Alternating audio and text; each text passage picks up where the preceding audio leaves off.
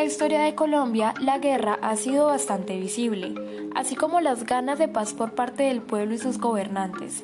Pero en años de búsqueda de paz, no todos los tratados y procesos han sido del gusto de las personas o de las distintas guerrillas que ha tenido la nación, como por ejemplo FARC, que nace mucho antes de 1965, el ELN, que comienza en el año 1962, y el EPL, que comenzó en el año 1967. Para darles un contexto más amplio, las FARC empezó siendo de origen campesino y su lucha fue la resistencia agraria tradicional y sus actores son campesinos tradicionales y colonos. El ELN, a diferencia de las FARC, es más mixto, se le mezcla la iglesia militante, sindicalistas y es más urbanizado. El EPL es de origen mixto y sus luchas son agrarias con actores campesinos y activistas políticos. El conflicto en Colombia solía verse más seguido en el campo, ya que el Estado no estaba allí y si estaba era de una manera muy débil, o sea, de poca presencia.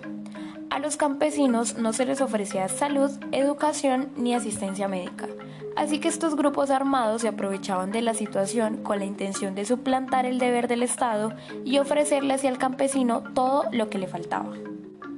En los años 80, las guerrillas salen de sus territorios y entran en una política fuerte de expansión territorial, pero aunque esto le daba más presencia a la guerrilla, los poderes locales que ya existían le solían ocasionar problemas. Años de guerra también conllevó a años de intentar la paz, pero el único presidente que logró la desmovilización de un grupo tan antiguo como las FARC fue el presidente Juan Manuel Santos. La guerra en Colombia pasó por varios procesos de paz en el siglo XX, como por ejemplo el proceso de Belisario Bentancourt, Virgilio Barco y el de Andrés Pastrana. Belisario Bentancourt reconocía que la guerra tenía complejas causas sociales, las cuales eran complejas y que había que entender. Pero esta idea no fue apoyada por la sociedad civil y de paso la idea de Belisario no tenía un programa ni algo definido o claro. La paz de Barco por primera vez le apuntaba a las reformas sociales y empezó a brindar apoyo a las víctimas del conflicto armado. Su énfasis no eran los diálogos, sino el cómo recuperar las zonas afectadas por las guerrillas. Barco quería lograr que la ausencia del Estado hiciera innecesaria los grupos guerrilleros, queriendo llevar el Estado a las distintas regiones del país. Este proceso fue mucho más activo que el de Bentancourt e incluyente, pero al querer pasar por encima de los poderes sociales hizo que perdiera el apoyo. El proceso de Pastrana negociaba la paz en medio de la guerra y además no tenía las reformas concretas.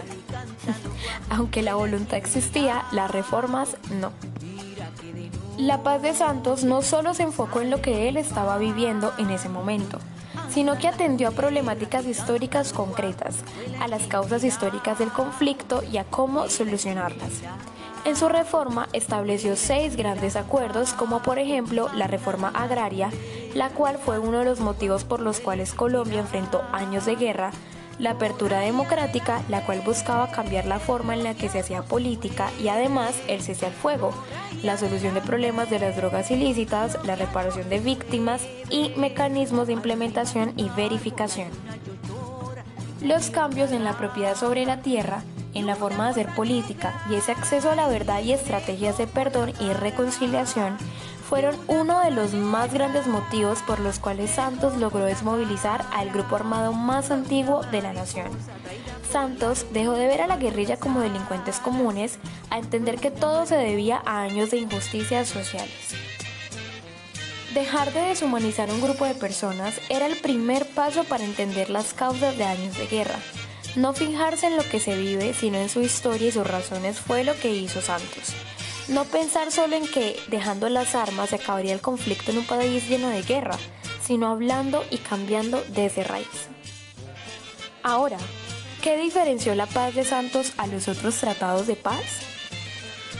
En la paz de Santos sí había algo concreto, no como en la paz de Belisario, aunque ambos creían que reconocían que el conflicto tenía unas causas sociales complejas que debían de ser atendidas, Belisario no tenía un programa o algo definido, pero por el contrario, La Paz de Santos tenía todo un programa ya establecido. Aunque Belisario Bentancourt identificó diferentes problemáticas, Santos le prestó más atención a las causas históricas del conflicto y a cómo solucionarlas. Santos rompió la lógica criminalizante que estuvo 15 o 20 años en el país, ya que antes de esto el suceso de las Torres Gemelas y el cansancio que tenía la opinión pública debido a la administración de Pastrana, las personas ya querían guerra y terminar el conflicto con más conflicto. A diferencia de los demás acuerdos de paz, Santos atendió a problemáticas históricas concretas. En los problemas a resolver, según el Tratado de Paz, Santos buscó resolver dos de los problemas más grandes a nivel histórico en la nación, los cuales fueron el problema de la propiedad sobre la tierra y la ausencia del Estado en los territorios. En la paz de Barco, el tratado fue solo para que el M-19 dejara las armas, mientras que Santos abarcó la reforma agraria, la restauración de víctimas o judicialización de militares. En el Tratado de Paz que buscó el expresidente Pastrana, iba más a un acuerdo para dejar las armas, así como el Tratado de Paz que abarcó con el M-19. Por otro lado, Santos buscaba ponerle fin a un conflicto el cual entendió, como dije anteriormente, por injusticia social. Esto fue todo por hoy en el podcast acerca de la nación. Les invito a que escuchen este podcast educativo el cual trata de diferentes temas de interés para la sociedad. Gracias por escucharnos y espero vuelvan pronto.